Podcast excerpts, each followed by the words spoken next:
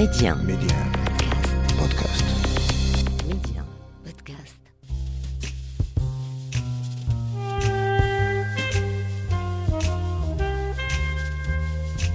À travers une série d'interviews exclusives, Rencontre avec est un carrefour de dialogue avec des faiseurs, des personnes uniquement habitées par des valeurs comme le savoir-faire, le savoir-être ou encore le mieux vivre ensemble.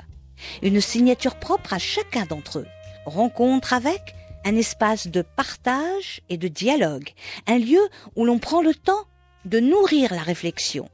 Un peu comme si on voulait faire nôtre la maxime du philosophe grec Socrate qui disait Disposer de temps est la plus précieuse de toutes les richesses du monde. Et dans le tumulte de la vie quotidienne, cette pause fait du bien. Je suis Saïda Mousdak et je vous invite à écouter ce que d'autres ont à nous dire.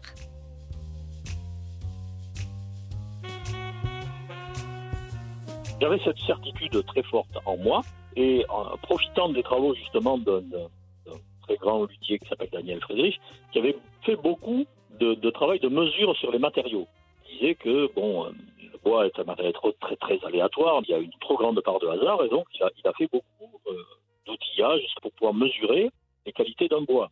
C'est-à-dire quoi? C'est-à-dire la résistance à la flexion, la résistance à la compression, tout un, tout un tas de paramètres, résistance à la torsion, le taux hygroscopique, enfin, les, les, le module, enfin, tout, un- tout un tas d'éléments, si vous voulez, qui servent à, qualifier le bois autrement que juste ce qu'on fait en lutherie normalement, c'est-à-dire l'épaisseur. J'ai trouvé ça très intéressant et je me suis mis moi aussi à mesurer tout ce que je pouvais mesurer. Et là, je me suis rapproché de l'université de Bordeaux, au départ, et en particulier du laboratoire d'acoustique.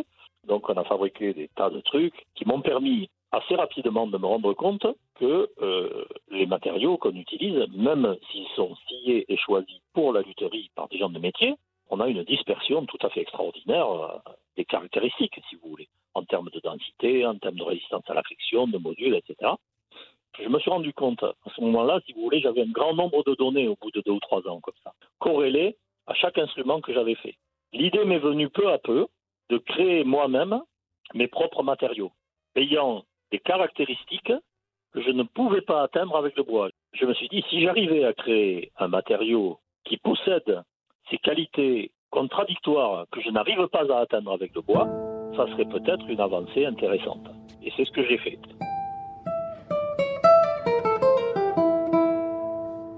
Ces quelques notes de guitare sont jouées par Thibaut Covin, l'un des plus grands guitaristes classiques au monde.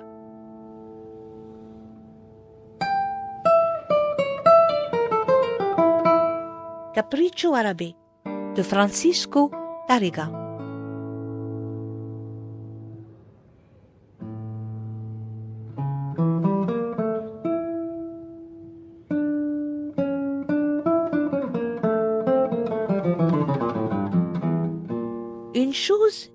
À noter. La guitare de Thibaut Covin est très spéciale. Elle est fabriquée entièrement de composite, sans un seul morceau de bois. Mais savez-vous que le prototype de cette guitare est le fruit de 40 ans de recherche et de travail? Et l'instigateur de cette véritable petite révolution et remise en question est un luthier, un artisan bordelais qui, a priori, cochait toutes les cases dans sa formation et son apprentissage de luthier de guitare. Jean-Luc Joie, c'est de lui qu'il s'agit, s'était posé une question. À quoi sert la guitare classique? N'obtenant pas de réponse qui le satisfasse, c'était le début d'un questionnement donnant lieu à une véritable enquête de l'ordre du scientifique, faite de recherches, de multiples travaux, d'essais, de découvertes. Eh bien, c'est cette fantastique aventure que nous allons suivre ici en compagnie de cet artisan d'art, Jean-Luc Joie, qui exerce peut-être l'un des plus vieux métiers au monde, luthier, dont les premières corporations datent de la Renaissance. Mais parce qu'il ne trouvait pas de réponse à une question pourtant toute simple, a fini par créer la guitare classique du futur. Jean-Luc Joie, bonjour. Bonjour. Au Maroc, en Afrique du Nord, mais aussi sur le continent africain, euh, nous sommes euh, aux confins de la naissance des instruments de musique. Le oud, la guitare flamenca, la cora, le balafon. Le oud, euh, va dire orientale, hein, au Maroc. Je sais qu'il y a des, des, des gens, euh, en tout cas, euh, qui fabriquent des, des, des oud euh, depuis, puis- et des diverses formes de oud. En Oui. fait, depuis, depuis la Turquie, en passant par la Perse, euh, l'Égypte, l'Afrique du Nord, etc. Puisque c'est pas uniquement les Arabes qui font ça, il y a d'autres populations. Je crois, puisque les populations d'Anatolie fabriquaient des ouds aussi, les anciennes populations perses, etc. Avec différentes formes, différentes longueurs de cordes, différentes. euh, Enfin bon, c'est une famille très riche en fait. Et en Europe, donc, on a fabriqué des luttes, donc, à partir, on va dire en gros quoi. Oh, ça existe depuis toujours, mais l'iconographie euh, très, comment dirais-je, très précise, c'est surtout à partir de la fin du Moyen Âge, quoi, et la Renaissance. Que là, on a, on a des choses euh, pas mal précises. Sous le- la- l'appellation lutte, pas oud, D'accord. Bien sûr, bien Mais sûr. c'est, mais c'est la même, mais c'est la même chose au départ. En fait, c'est la, la même famille d'instruments. Et la guitare, c'est pareil. D'après mes, mes connaissances livresques, ça viendrait aussi de, de l'ancien perse dont le nom c'était guitare. Au lieu d'être bombé comme le oud, c'était plat comme la guitare. Voilà.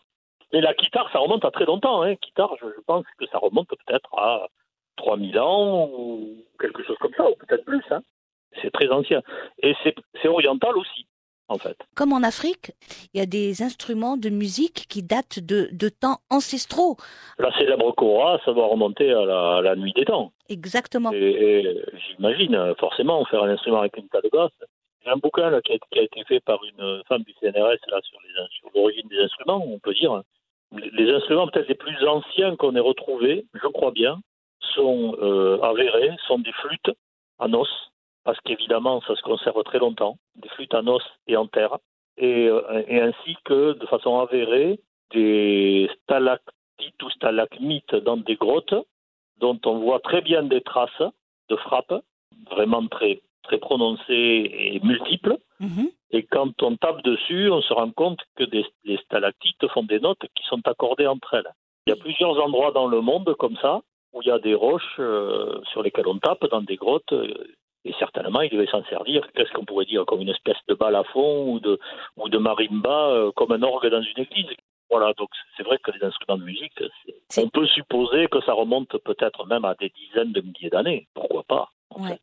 Ouais. D- Dès que l'homme a été capable de, de construire de ses mains quelque Oui. chose. Bah oui, certainement. Voilà. Moi, je pense que il y a des, des outils quand même euh, élaborés qui remontent, euh, alors là, je sors de mes capacités, mais qui, qui remontent à, à 100 000, euh, voire 200 000 ans, voire plus, je crois. Hein.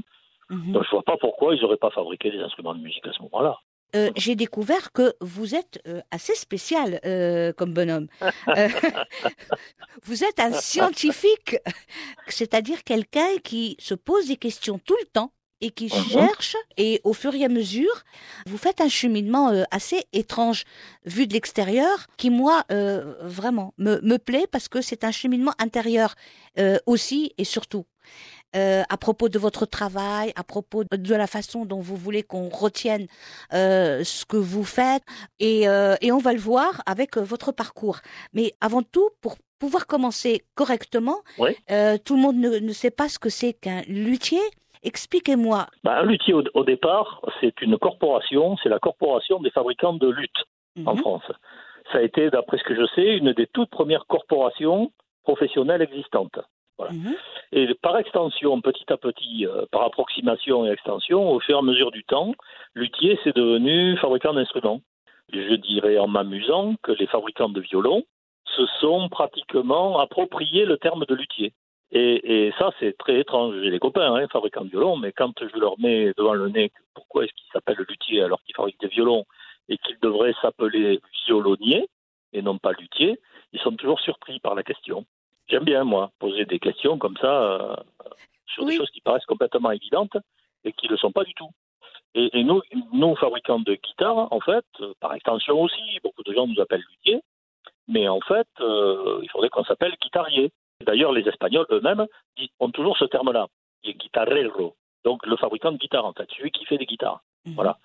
Et donc, le terme luthier est un, un mot très vague, finalement. Il a tendance à vouloir dire euh, fabricant d'instruments. Mais vous- il est très approprié par les fabricants de violons à l'heure actuelle. Voilà. D'accord. Vraiment, les, les- les fabricants de violons, vous voyez luthier en violon. ce qui est positivement une ânerie. Ça me fait beaucoup sourire parce que luthier en violon, ça veut dire fabricant de lutte en violon. C'est assez rigolo quand même comme truc. Oui. Voilà.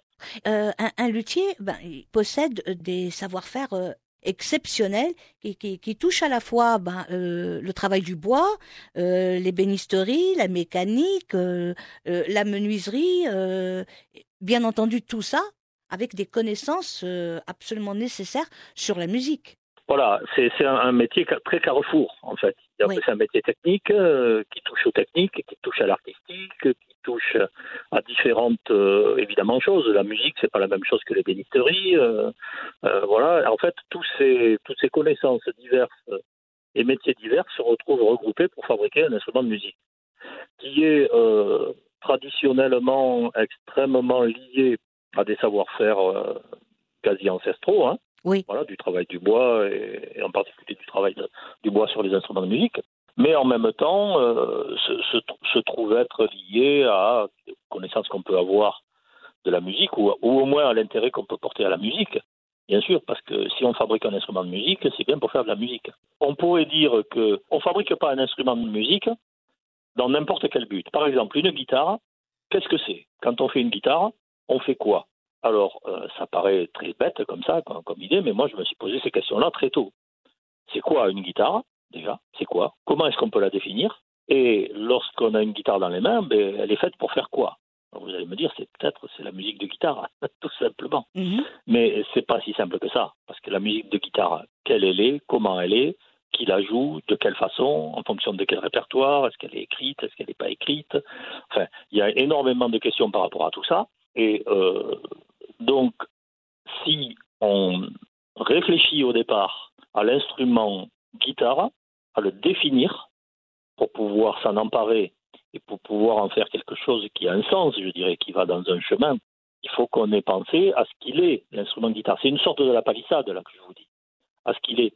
Et euh, communément, moi, je me souviens, lorsque j'ai commencé à poser ce genre de questions, il y a plus de 30 ans de ça, les gens me regardaient un petit peu en ricanant, en me disant, bon, c'est très bien ce que c'est qu'une guitare. Alors je leur disais, définissez-la moi. Et oui. Ah, ben là, ils sont très embêtés, en fait. Parce que si vous réfléchissez euh, à toutes les guitares existantes, au final, qu'est-ce qu'est une guitare? Vous avez des centaines d'instruments qui ressemblent à des guitares. Vous en avez, comme vous l'avez dit tout à l'heure, en Afrique noire, vous en avez dans tout le monde d'Afrique du Nord, vous en avez dans tout l'Orient, vous en avez au Japon, vous en avez en Chine, etc. C'est-à-dire vous avez une caisse dite de résonance avec un manche, des cordes accrochées dessus, et vous agitez les cordes, vous les pincez avec les doigts, avec un plectre, euh, et, et vous faites des notes. Tout ça, ce sont des objets guitares, au final. Le banjo américain, la mandoline, euh, enfin, tout ça, ce sont des, Le ce sont des ukulélé instruments. Le ukulélé, Mm. voilà. Tout ça, le charango sud-américain, le quattro vénézuélien, tout ça, ce sont des instruments extrêmement fortement apparentés entre eux. Voilà. Et donc, moi, ce qui m'intéressait, c'était de savoir, à partir de cet objet, pourquoi on jouait de cet objet pour jouer telle musique et qu'est-ce qu'on pouvait en faire. Voilà, je m'éloigne peut-être un peu hein, de votre question initiale, hein, mais c'est- c'est c'est un, un, un problème qui, pour moi, est un problème pas évident du tout au départ. D'où je disais tout à l'heure, euh, vous êtes euh, un, un- un espèce de scientifique de la, de, de la chose. C'est-à-dire que, à force de vous poser des questions, vous teniez à savoir c'est quoi une guitare, euh, explique-moi ce que c'est qu'un violon, et de chercher des réponses. Vous avez euh, fait euh, un chemin et un cheminement assez extraordinaire pour, euh, pour, pour un luthier d'origine, en fait, traditionnelle. Euh, oui, parce que c'est des questions que je ne peux pas m'empêcher de me poser. J'ai essayé de, de définir, dans les années 85-90, Oui. j'ai essayé de, de- de définir ce que c'était, que l'objet guitare. Beaucoup de gens disent, ah oui, mais une guitare, c'est un timbre. Alors si c'est un timbre, alors euh, ben, c'est la même chose une guitare de 1800 qu'une guitare de 2000. Or, on entend bien que c'est pas le même timbre. Mais pourtant, on entend bien que les deux sont des guitares. Alors, qu'est-ce qui fait en commun à tous les objets guitares qu'il faille que ben, on puisse les regrouper sous l'appellation guitare Oui. ma, ma manière de répondre à ça était de faire une sorte de tableau qui mettait en, en lumière ce que j'appelle les fonctions musicales. Le son d'un côté et les fonctions musicales de l'autre. Mhm. Alors, le mode de production du son, c'est quoi? Ça peut être une corde tendue que l'on est sur une caisse, sur un volume quelconque, soit en, en, en coque de citrouille ou, en, ou ce que vous voulez, hein. Comment dirais-je, en carapace de tortue en- ou en mince à lamelle de bois. Oui. On tend des cordes là-dessus, on éloigne les cordes de leur point euh, d'inertie, de leur, de leur point euh, immobile, d'immobilité, si vous voulez. On, les, on éloigne la corde par tout moyen possible, avec les doigts, avec un médiator, avec un plectre. Faisant ça, on emmagasine une énergie. Et quand on relâche, cette énergie relâchée fait vibrer la, la, la caisse de l'instrument et, pro, et, produit une note. Voilà. Ça, c'est le mode de production physique. Alors, le mode de production physique qui tente à faire bouger une corde qui au départ est inerte pour produire un son, vous en avez des tonnes. Mhm. Vous avez le piano, vous avez le clavecin, vous avez, enfin, vous avez tout, tout, tout, toutes les sortes d'instruments sur lesquels on tend des cordes ont ce mode de production physique. Et en ça, la guitare, ben, c'est la même chose que le piano, c'est la même chose que le clavecin, c'est la même chose qu'un tas d'autres instruments qui existent à travers le monde, le koto japonais, euh, est-ce que je sais? Voilà. Tout ça sont des instruments, euh, finalement, sur lesquels il y a des cordes tendues, et on produit une note en surtendant ces cordes et en les laissant revenir à leur, à leur état initial. Voilà. On n'a toujours pas défini une guitare lorsqu'on a défini ça, puisqu'on voit bien, il peut y avoir la harpe, il peut y avoir, c'est pas une guitare. Oui. Et donc, c'était très, très irritant pour moi. C'était très irritant parce que, je fais une parenthèse, je sentais, à cette époque-là, qu'il fallait, entre guillemets, améliorer la guitare. Et quand je disais ça, évidemment, je me faisais extrêmement taper là-dessus parce que comment, quoi, améliorer la guitare, il n'y a pas de progrès en art, etc. Euh, pourquoi dire ça euh, On avait l'impression que vous vouliez révolutionner, euh, entre guillemets. Voilà, ce n'était pas mon but. Ce que je voulais, c'était faire en sorte que la guitare puisse beaucoup mieux s'inscrire dans les demandes actuelles dans le monde actuel, dans, les, dans la musique actuelle, euh, dans les pratiques des guitaristes, jouer avec les autres, etc.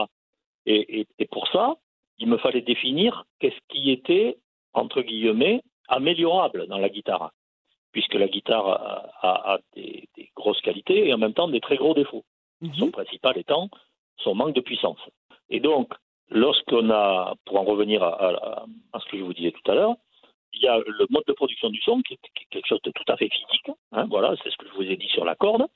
On emmagasine de l'énergie dans une corde en l'entendant et puis on tire sur cette corde, on la relâche et elle revient à son état initial d'immobilité.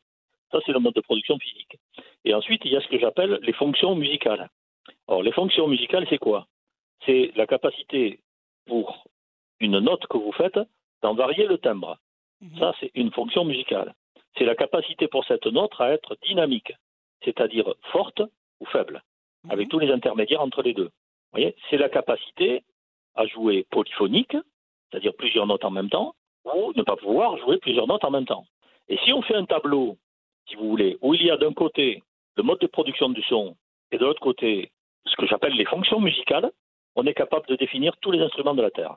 Par exemple, la guitare classique, qu'est-ce que c'est comme mode de production de son? C'est la corde. D'un point de vue physique, c'est pas la corde pincée, c'est la corde frappée. Mais enfin, c'est parce que pincée, si vous attrapez la corde entre deux doigts sans bouger, il se passe pas grand-chose.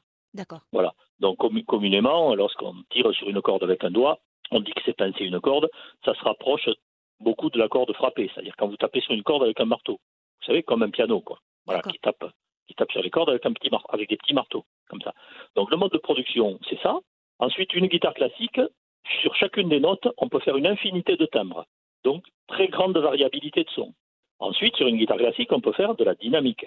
C'est-à-dire avoir sur la même note une note faible, une note moyennement forte et une note très forte. Vous voyez une différence dynamique entre la note la plus faible et la note, la, plus forte émise. Et le son le plus fort émis. Voilà. Et puis, on peut être aussi polyphonique sur une guitare, c'est-à-dire jouer plusieurs notes en même temps. Voilà. On peut être polyphonique, euh, mais on ne peut pas être polyphonique au niveau du piano. On ne peut pas jouer 10 notes en même temps sur une guitare. Mais on peut en jouer, allez, mettons 6 en même temps. Voilà, 5 à 6 en même temps. Voilà. Et donc, ça, quand j'ai un peu mis en évidence tout ça, ça me montrait que chacun des instruments avait sa caractéristique propre. Le violon, le mode de production du son, c'est l'accord de frotter. C'est un modèle connu en physique. La dynamique, c'est-à-dire la différence fort-faible, elle est, elle est très très grande sur le violon. Elle est énorme. Vous pouvez faire une note très très faible et une note très très forte. La différence de timbre sur un violon, elle est très très grande. Mais la polyphonie est pauvre. Ça, c'est plutôt un de ses défauts. Le piano, euh, mode de production du son, l'accord frappé, comme la guitare. Voilà, la dynamique est énorme, ça peut faire un son très très très très fort et un son relativement faible, pas si faible que ça, mais relativement faible. Voilà. Vous avez une polyphonie qui est absolument extraordinaire sur le piano, mais par contre, bien que les pianistes disent que oui, c'est faux, zéro variable de timbre j'ai eu déjà quelques discussions assez, assez assez énervé avec des pianistes, hein, on va dire. voilà, toujours, toujours gentil, mais énervé. Non, non, c'est complètement faux. Il n'y a pas de variabilité de timbre possible sur le piano, hormis dans la dynamique. C'est-à-dire quand vous faites une, une note plus forte, elle n'a pas tout à fait le même timbre que quand vous la faites moins, moins forte. Voilà. Et quand vous faites un accord, vous pouvez varier les couleurs d'un accord euh, en, en modifiant, si vous voulez, la pression avec laquelle vous enfoncez chaque note. Mais sur une note donnée, il est absolument impossible d'en faire varier le timbre. Une note seule d'une intensité donnée, le piano, vous ne pouvez pas varier le timbre. C'est impossible. D'où vous Oui. dites euh, que le piano a des notes figées. Complètement, complètement. Le piano a des qualités extraordinaires sur le plan de la dynamique, sur le plan de la polyphonie, c'est extraordinaire. Mais sur le plan de la variable de timbre, c'est zéro. Vous entendez régulièrement des, des grands sachants, je ne citerai aucun nom, bien évidemment, hein, Euh, évidemment. des grands sachants dire que, euh, que si, si, bien sûr, on peut varier le timbre sur un piano. C'est absolument faux. Le, con- le- le marteau, qui est en contact avec la corde, lorsqu'il tape la corde, il n'est pas en contact avec la touche que vous avez enfoncée avec le doigt. Il n'est plus en contact. Il y a ce qu'on appelle un double échappement. C'est un peu technique. Il n'est plus en contact. Voilà. Et ainsi de suite pour tous les instruments de musique. Le oud, puisqu'on en parlait tout à l'heure, qui fait partie, on, va dire, plus ou moins des ancêtres ou des cousins de la guitare. Le oud, lui, c'est exactement comme la guitare. C'est le modèle à cordes pincées, à cordes frappées ou pincées, sur lequel il y a une variabilité de timbre, une variabilité de dynamique, voilà, et de la polyphonie. Alors, dans le cadre du, du oud oriental, on va dire, enfin de ce que j'en connais, on n'utilise pas beaucoup la polyphonie, parce qu'en général, c'est joué avec ce qu'on appelle un plectre. On appelle ça un médiator à l'heure actuelle. Donc, c'est-à-dire qu'on a tendance à jouer une note à la fois, ou des accords. Dans le cadre de la guitare classique, pourquoi est-ce qu'il y a polyphonie? C'est parce que très souvent, on joue avec plusieurs doigts de la main droite à la fois. En général, quatre doigts. Donc, on peut assez facilement avoir jusqu'à quatre notes en même temps pour conduire trois à quatre voix, ce qu'on appelle des voix, c'est-à-dire des lignes mélodiques superposées à la fois sur la guitare. Et donc, en- en prenant tous les instruments les uns après les autres, on peut les définir de cette façon-là. Et on sort juste de l'histoire de ah cet instrument c'est un timbre, c'est un timbre qui est beau, c'est etc. dont on peut rien faire parce que le timbre c'est la chose la comment dirais-je sur laquelle on peut la moins agir de toutes et sur laquelle il peut y avoir il y a moins de consensus puisque on peut tout à fait trouver plus beau de taper sur une boîte d'allumettes avec un ongle Oui. que sur une cloche avec un marteau. Vous voyez ce que je veux dire Oui, oui, oui. ça n'a pas tellement de sens. Le timbre, il est toujours une résultante du fonctionnement d'un instrument de musique. Il n'est pas un a priori avec, avec duquel on va s'arranger. Il est la résultante d'un fonctionnement. C'est une sorte d'inversion des choses. C'est pour ça que j'étais à l'époque, euh, quand je disais tout ça, j'étais vu euh, souvent d'un sale œil par pas mal de gens, hein, par pas mal de mes confrères, entre autres. Vous étiez subversif. Voilà, voilà, voilà. Alors que je ne cherchais pas à l'être du tout, hein, moi. Je Eh ne oui. pas spécialement être subversif. C'est pour vous expliquer, en fait, le point de départ Oui. de, de, de ce que j'ai fait ensuite, qui a été d'essayer d'agir sur les éléments, justement, sur les éléments définis préalablement. Par exemple, la polyphonie dans une guitare euh, classique, elle est donnée. Vous n'allez pas rajouter un doigt de plus au guitariste. Oui, Même si vous ajoutez 30 cordes à la guitare, de toute façon, il ne pourra pas faire plus que ce qu'il peut faire avec ses mains. exactement. Donc la polyphonie, on ne peut, on peut pas l'améliorer. Qu'est-ce qu'on pourrait améliorer? Les qualités de différence de timbre, mais la guitare est déjà très très bonne de ce point de vue-là, sur les qualités de différence de timbre. Il reste la dynamique. Et donc, un des axes forts de mon travail a été d'améliorer la dynamique de la guitare. Pourquoi faire? Pour, qu'elle- pour que d'abord on puisse se servir de cette dynamique dans l'expression, pour augmenter l'expression de la guitare, le champ expressif de la guitare, et d'autre part pour que la guitare puisse mieux s'inscrire au milieu des autres instruments de musique qui tous sont plus dynamiques qu'elle. Un seul des instruments classiques, euh, dans la musique en tout cas occidentale euh, classique, Mhm. qui soit moins dynamique que la guitare. Ils le sont tous plus. Et donc la guitare se retrouve être en fait un peu isolée parmi tous les instruments classiques. Elle ne l'est pas dans la musique populaire, parce que d'abord elle a rarement affaire à dizaines de musiciens autour d'elle, et puis elle est utilisée pour ce qu'elle est, c'est-à-dire en général elle est utilisée pour- comme un instrument rythmique. Les gens disent couramment gratter la guitare, quoi. Oui, Voilà. oui. Donc, elle est, elle, est, elle est utilisée comme ça. Et donc, elle est utilisée d'une façon qui est intéressante, mais relativement pauvre. Mais dans l'expression même de la guitare classique, en fait, elle se retrouve euh, quelqu'un qui murmure au milieu de gens qui crient. D'accord. Et, et, et donc, on ne l'aperçoit pas, on l'entend mal. on- C'est d'ailleurs, à, à mon sens, une certaine désaffection pour, du, grand- d'un certain grand public pour la guitare classique à partir des années 80, je, pense, est due en grande partie à cette chose-là. Qu- Quand on dit euh, euh, guitare classique, euh, on a tendance à penser tout de suite au flamenco. Oui, alors que en fait, le, le- le flamenco utilise un, un dérivé de la guitare classique. La guitare classique a été telle qu'elle telle qu'on la connaît à l'heure actuelle, a été, on peut dire, définie à peu près par un luthier espagnol qui s'appelait Torres, au milieu du 19e siècle.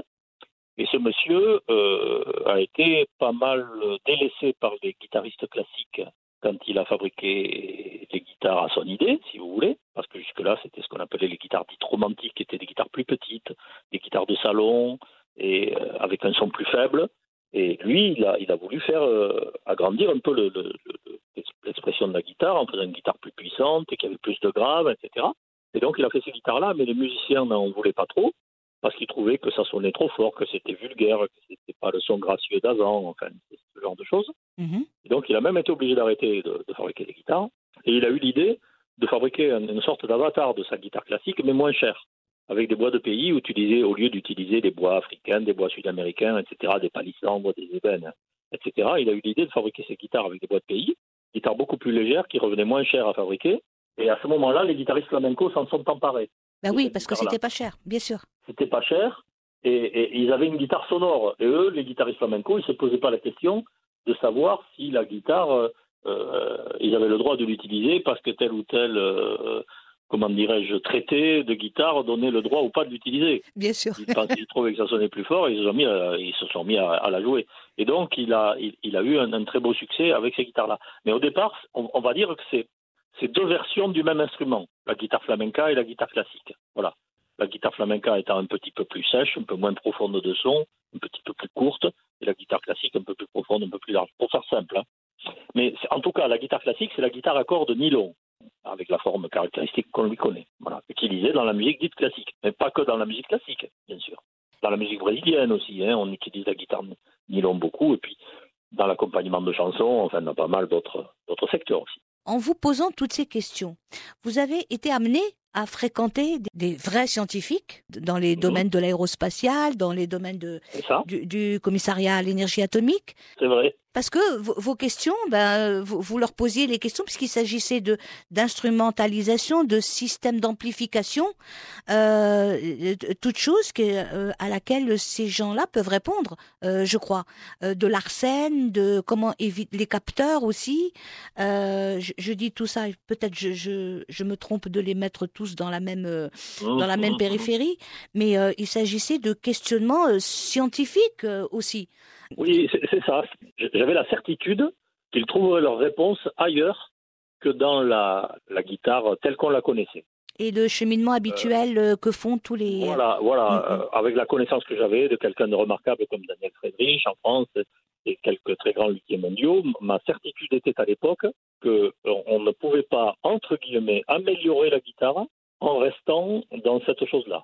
C'est impossible. Ces gens-là, pour moi, avaient un tel degré de connaissance, de perfection dans leur travail et d'avancée dans leur, dans leur propre travail que je ne voyais pas la guitare comme améliorable. Voilà. Au mieux, on pouvait faire comme eux, mais mieux que non. Dans le domaine du mesurable, hein, je parle. Bien sûr. Voilà, dans les domaines euh, du mesurable. Voilà. Et donc, j'avais cette certitude très forte en moi, et en profitant des travaux justement d'un très grand luthier qui est décédé maintenant, il n'y a pas si longtemps que ça, de ce luthier français là, qui s'appelle Daniel Friedrich, qui avait fait beaucoup de, travail de mesure sur les matériaux. Il disait que bon, euh, le bois est un matériau très, très aléatoire, même en le choisissant, même avec l'habitude qu'on a dans la lutherie de savoir estimer les matériaux qu'on a dans les mains. Il disait mais il y a une trop grande part de hasard et donc il a, fait beaucoup euh, d'outillage, ce qu'on appelle des outillages, pour pouvoir mesurer les qualités d'un bois. C'est-à-dire quoi? C'est-à-dire la résistance à la flexion, la résistance à la compression, tout un, tout un tas de paramètres, résistance à la torsion, le taux hygroscopique, enfin, les, les le module, enfin, tout, un- tout un tas d'éléments, si vous voulez, qui servent à, qualifier le bois autrement que juste ce qu'on fait en lutherie normalement, c'est-à-dire l'épaisseur. Vous faites en lutherie d'habitude, c'est vous mesurez l'épaisseur du bois. Et puis, euh, si vous êtes, euh, si vous pensez que vous êtes très sensible avec vos mains ou avec vos oreilles, vous tapez dessus le bout de bois pour écouter la note que ça donne. Ah, vous dites, Hmm, c'est un peu, c'est un peu clair ça comme son. Il doit y avoir un peu trop de bois, donc j'en enlève un peu plus. Vous voyez, c'est Mhm. comme ça qu'on fait. Voilà. Et euh, lui, Daniel, il disait non, non, on n'est on pas du tout bon à ça. euh, et donc, euh, j'ai essayé, moi, de, de, de, de- de quantifier un peu les matériaux. Et j'ai trouvé ça très intéressant et je me suis mis, moi aussi, à mesurer tout ce que je pouvais mesurer. Et là, je me suis rapproché de, de l'Université de Bordeaux, au départ, et en particulier du laboratoire d'acoustique de la faculté de Bordeaux Mhm. et pour leur, pour leur demander si éventuellement ils étaient prêts à m'accompagner, si on pouvait faire des choses, si des étudiants pouvaient travailler sur, sur, sur ces choses-là. Le directeur du laboratoire d'acoustique était chef de chœur, d'ailleurs à l'époque, donc c'est pour ça qu'il y a eu une correspondance tout de suite, Oui. et on a bossé là-dessus. Voilà, donc on a fabriqué des tas de trucs qui m'ont permis assez rapidement de me rendre compte que euh, les matériaux qu'on utilise, même s'ils sont sciés et choisis pour la lutherie par des gens de métier, on a une dispersion tout à fait extraordinaire euh, des caractéristiques, si vous voulez, en termes de densité, en termes de résistance à la friction, de modules, etc. Et donc ça, ça voudrait dire qu'à chaque fois qu'on fait une guitare, il faudrait mesurer tous les bouts de bois qu'on a et en fonction de leurs caractéristiques propres unitaires, de faire à chaque fois d'adapter les épaisseurs, les densités, etc., en fonction de, de, tout- de toutes les mesures qu'on a faites. Oui. C'est extrêmement complexe.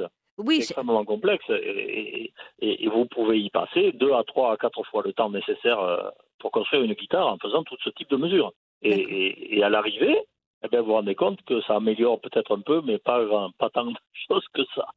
Voilà. Et donc, l'avancée que j'ai peut-être faite, c'est que je me suis rendu compte, à ce moment-là, si vous voulez, j'avais un grand nombre de données au bout de deux ou trois ans, comme ça, corrélées à chaque instrument que j'avais fait. Cette guitare-là, la table, elle avait telle densité, telle ci, telle ça, etc. Et donc, l'idée m'est venue peu à peu de créer moi-même mes propres matériaux, ayant des caractéristiques que je ne pouvais pas atteindre avec le bois. Je voyais bien que, par exemple, si je voulais améliorer le son de cette guitare-là, ouais, elle avait telle et telle caractéristique in- intéressante, mais par exemple, le bois était trop dense ou pas assez. Je me suis dit, si j'arrivais à créer un matériau qui possède ces qualités contradictoires que je n'arrive pas à atteindre avec le bois, ça serait peut-être une avancée intéressante. Et c'est ce que j'ai fait. donc des, des guitares qui ne sont pas faites en bois. C'est ça. Dans les années 86-88, là, j'ai commencé à réfléchir à ces choses-là. Je me suis rapproché via des connaissances communes, justement, vous en parliez tout à l'heure, de l'aérospatiale. Je me suis rapproché du commissariat à l'énergie atomique, où j'ai rencontré quelqu'un qui était spécialiste des modes vibratoires dans les dans les, les, les, les parties pénétrantes d'avions ou de fusées, enfin, etc. Oui. Et donc, euh, un type qui était spécialiste de la manière dont ça bouge, si vous voulez, de la manière dont ça vibre. Oui. D'ailleurs, euh, on a passé quelques heures ensemble et c'était tout à fait étonnant. Quoi. Voilà, c'est-à-dire que en quelques heures, il m'a remis en cause un certain nombre de- d'acquis de, la lutherie qui paraissent éternels, quoi, si vous voulez. Voilà. Enfin, après, ça devient très technique après, ce qu'on appelle les barrages sur la table d'harmonie, tout ça. Voilà. Donc là, ces gens-là, si vous voulez, m'ont mis devant le nez tout un tas de questions et de pistes à suivre. Est-ce que vous aviez encore plus de questions? Oui, oui, oui, de toute façon, oui. Ça, ça en crée d'autres, mais il faut se limiter. C'est-à-dire, je savais que je ne pourrais pas aller dans toutes les directions. Oui. Voilà. Et donc, j'ai cherché à me limiter. Et, et en tout cas, l'emploi des matériaux composites ben, s'imposait. C'est-à-dire que ce qu'il faut comprendre d'un matériau composite, c'est qu'un matériau composite, par définition, n'existe pas. Beaucoup de gens pensent que le composite, c'est du carbone. Vous voyez, on entend parler, on entend ces mots comme ça. Oui. Non, en français, il serait beaucoup plus judicieux de dire matériaux composés, en fait. Le mot composite induit des choses un peu bizarres. Ce sont des matériaux que vous assemblez, en fait.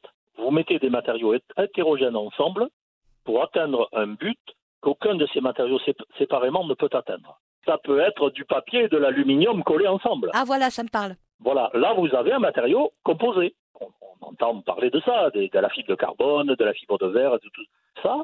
Ce sont des éléments qui peuvent rentrer à l'intérieur de matériaux composites ou composés, mais pas obligatoirement. L'idée, ça a été ça. Et donc, évidemment, dans ces fibres nouvelles, comme le carbone, etc., ce Mhm. sont des fibres qui ont des caractéristiques tout à fait extraordinaires, mais qui ne sont pas les panacées non plus. C'est-à-dire que, quand- en matière de son, on n'est pas en train de fabriquer une Formule 1 hein, ou un avion à réaction. D'accord. Voilà. d'accord. Donc, il y a des choses qui sont intéressantes, mais, mais tout n'est pas intéressant. Voilà. Et en tout cas, pour vous dire qu'au tout départ, j'ai réalisé en me, me creusant la, le ciboulot comme pas possible, avec l'aide de tous ces gens-là, une guitare à l'époque, en 1988, qui, qui ne possédait pas un gramme de bois. Et là, quelle a été la réaction?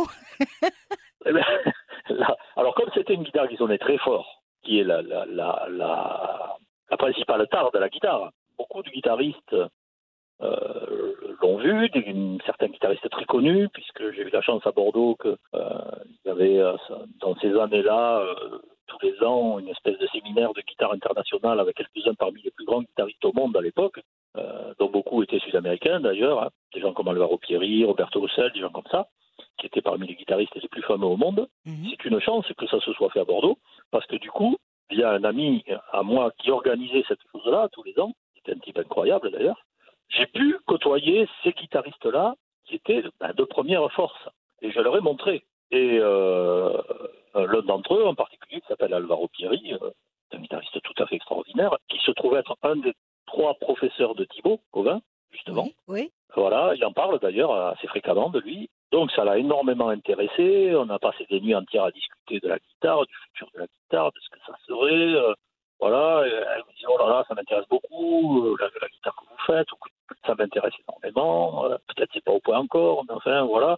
Je dois faire le, le concert de clôture du concours international des guitares de Paris, qui était le plus grand concours de guitare au monde à l'époque. Voilà, à la maison de la radio à- à Paris.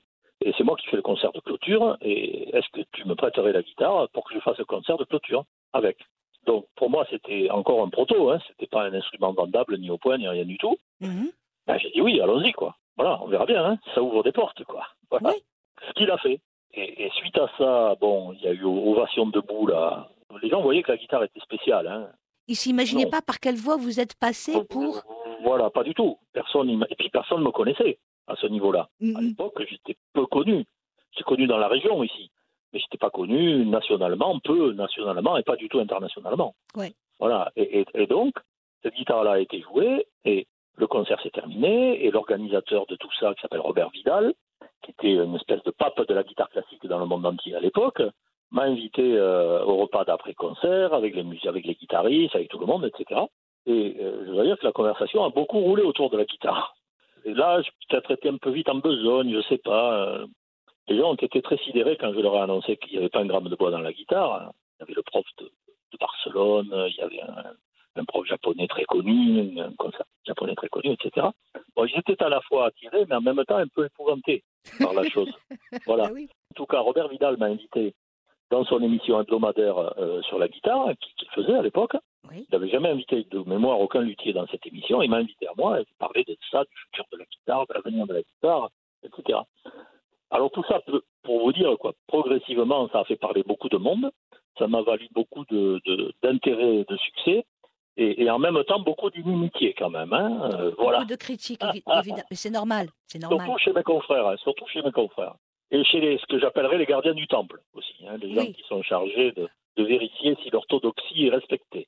Voilà, je vous ai à peu près résumé là tout- tout- tous les, toutes les prémices de l'aventure. euh, voilà. Et puis après, ben, on s'est lancé dans essayer de faire de ça des instruments vendables euh, qui avaient une plus belle apparence. Euh, progressivement, on a recouvert la table avec une feuille d'or, euh, avec qui a- qui a- avec un décor qui était fait à la manière des icônes byzantines dessus, avec des terres, etc.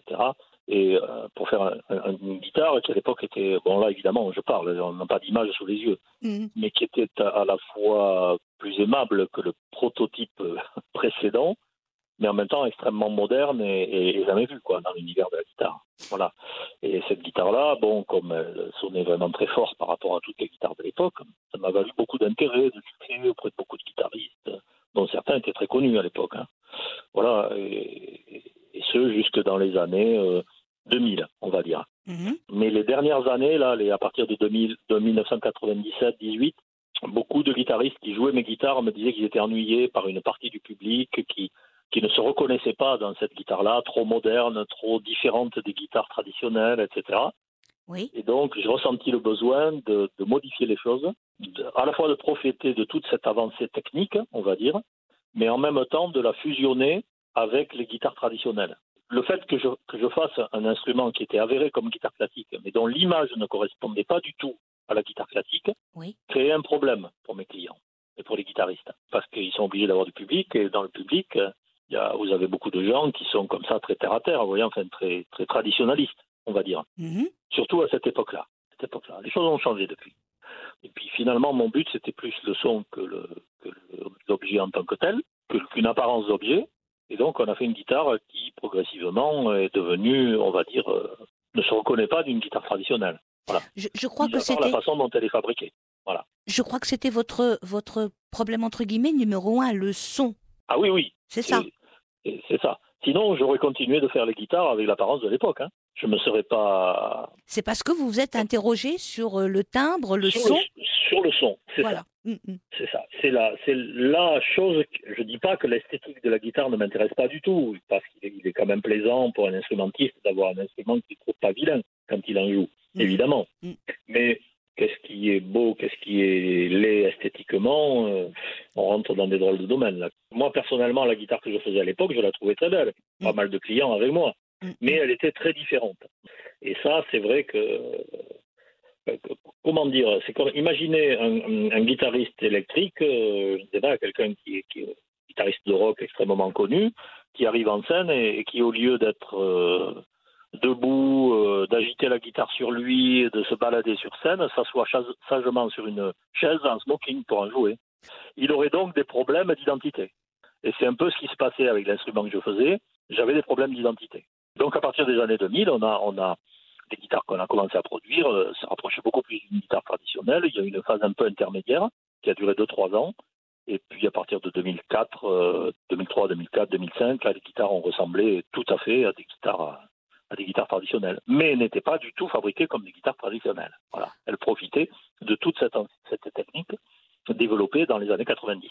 Jean-Luc Joie, Voilà. est-ce que vous est-ce Oui. que vous estimez que vous avez accompli ou répondu à, à la plupart de votre questionnement concernant euh, c'est quoi une guitare, euh, c'est quoi un timbre, c'est quoi un bon timbre par rapport à une salle Est-ce que vous Mhm. croyez que vous êtes arrivé à cette espèce de sagesse, c'est-à-dire réconcilier vos questionnements qui étaient euh, hors, euh, hors à propos pour les traditionnalistes, euh, entendons-nous, et, et le fait que vous vous êtes attaché plutôt à un des chemins que, Oui, que vous avez trouvé, que vous avez pris? Ouais, C'est bien ce que vous dites. On ne va pas souvent poser ce genre de questions. Vous voyez Ah, tiens. C'est oui, vrai, c'est- bien. Oui, je, je, je crois qu'il y a quelque chose un peu comme ça, effectivement. Depuis, depuis quelque temps, il y a quelque chose un peu comme ça. Et puisque vous m'avez contacté suite à ce que vous avez entendu des propos de Thibaut Covin, etc., Oui. et je peux dire qu'avec Thibaut, bien qu'on ne soit pas du tout de la même génération, en fait, hein, Mhm. on- on- il y a eu un travail fait ensemble, en fait. Des questionnements qui sont communs, en fait, euh, tous les deux, sur le sens des choses, sur, le, sur la musique, sur, sur vers quoi on doit aller, comment on doit se positionner. Et euh, donc, à partir de 2007-2008, on, a beaucoup euh, travaillé là-dessus. Et la manière dont mon instrument a finement évolué depuis cette époque-là, et la manière de me situer par rapport à l'instrument, moi-même, au fond de moi, et vis-à-vis des autres, effectivement, ça a beaucoup changé. C'est-à-dire que j'ai comme une espèce de tranquillité par rapport à ça maintenant. Vous avez eu raison de faire ce cheminement-là. C'est à Je ça que pense, je oui. voulais. Voilà. Oui, oui. Alors, quel- quelquefois, je, je- je regrette d'avoir mis tant de temps. Ça donne une sorte de, de- oui, de tranquillité Voilà. et de- d'être persuadé qu'on a suivi un chemin qui est, était intéressant de suivre. Voilà. Mhm. Tout le monde y adhère pas forcément, hein, mais je, je pense qu'on a, qu'on a eu raison de l'avoir suivi par rapport à ce que ça permet dans notre époque à un musicien de maintenant. Voilà, c'est ça un peu en fait. J'avais au départ aucune idée préconçue de ce à quoi je- j'allais aboutir. Je me suis jamais dit ah je veux une guitare qui sonne comme ça. C'est par rapport à ce que je vous expliquais tout à l'heure. Mhm. Je me disais la guitare il faut qu'elle remplisse un certain nombre de fonctions dans le monde à l'heure actuelle. Simplement. Et comment elle sonnera, ben, on verra bien. Et donc, c'est tout le chemin que vous avez suivi. C'est ça. Est-ce que votre fils, puisque je- vous travaillez, vous tenez un Avec mon atelier, fils, oui. voilà, avec euh, votre fils, est-ce que euh, il y a cette espèce de, de, de transmission? La grande différence entre lui et moi, c'est que lui, il est arrivé à un moment, à- il est, il est venu travailler avec moi, à un moment où j'avais presque répondu à toutes ces questions. Il ne s'est pas trouvé en but, lui, à tout ce cheminement. Et, et ces choses qui, pour moi, ont pris, ont pris 10, 20, 30 ans à être euh, conçues Mhm. et, réso- et- et réalisées, pour lui, c'est naturel. Mais Pour lui, une guitare normale, euh, très- c'est les guitares qu'on fait nous. Pour lui, ça pose pas tant de questions que ça. Pour lui, c'est quelque chose de très naturel. Et euh, d'ailleurs, il me dit souvent que je me pose trop de questions. D'ailleurs, souvent. Mais c'est vrai qu'à l'heure actuelle, la phase actuelle n'est pas à se poser trop de questions. Elle, elle est à une phase de réalisation et de, de pérennisation des choses. Que- Quels sont vos clients, euh, Jean-Luc Joie? Depuis les guitaristes bah, très célèbres comme Thibaut Covin jusqu'à des, des- des amateurs purs, même jusqu'à des amateurs purs de petit niveau. Alors principalement des guitaristes classiques, mais pas uniquement. Comment vous travaillez avec eux? Vous les accompagnez quand il s'agit de restauration, par exemple? Quand il s'agit de, de mettre au point euh, un, un instrument? Euh, De fabriquer Non. un instrument Non, non, non, non, non. Alors les, les guitaristes viennent nous voir. Justement, moi je ne prends en compte aucun désir personnel. Les, les guitares qu'on fait, on a mis 40 ans à les mettre au point. Et, et donc, euh, des, des désirs personnels peuvent être des désirs cosmétiques, je dirais. Il est beaucoup plus sage de proposer un instrument que l'on juge nous abouti à quelqu'un plutôt que de lui demander qu'est-ce qu'il souhaiterait par rapport à l'instrument qu'on sait faire. Je vais vous imaginer ça peut-être plus simplement. Peut-être qu'à partir des instruments qu'on fait, pour arriver à quelque chose d'un tout petit peu différent et quoi de ce qu'on fait, qui, serait plus conforme à ce qu'il voudrait, il faudrait qu'on en fasse 10 guitares. Vous voyez ce que je veux dire? Mm, mm. c'est comme pour une, pour une voiture. Vous pouvez demander aux gens la couleur de la carrosserie et si les sièges sont en sky, en peau ou en velours ou je ne sais quoi, mais vous n'allez pas modifier la mécanique de la voiture. Tout le travail, si vous voulez, qu'on a fait acoustique sur la guitare nous a permis de créer une amplification propre à nos instruments qui en fait partie, qui en est le prolongement, qui fait que lorsqu'un guitariste comme Thibaut, par exemple, joue notre guitare avec notre propre système d'amplification, dans une salle de concert, personne n'entend que la guitare est amplifiée, tellement le son est naturel. Voilà, je vous ai résumé la, chose. C'est la, la dernière avancée qu'on a faite qui nous a coûté énormément de travail. Avec des gens dont c'est le métier, hein, avec des sociétés euh, d'électronique et, et d'acoustique électronique, bien, bien entendu, dans ce métier. Voilà. Comme, comme quoi, moi j'ai toujours pensé que euh, plus on se mettait ensemble avec d'autres d'autres savoir-faire, plus on avance. Bien sûr. Ça, c'est tout à fait, euh, tout à fait certain. Jean-Luc Joie, je vous remercie infiniment. Merci à vous. En attendant, je vous remercie. Je vous donne rendez-vous à très bientôt avec de nouvelles découvertes et de nouvelles aventures.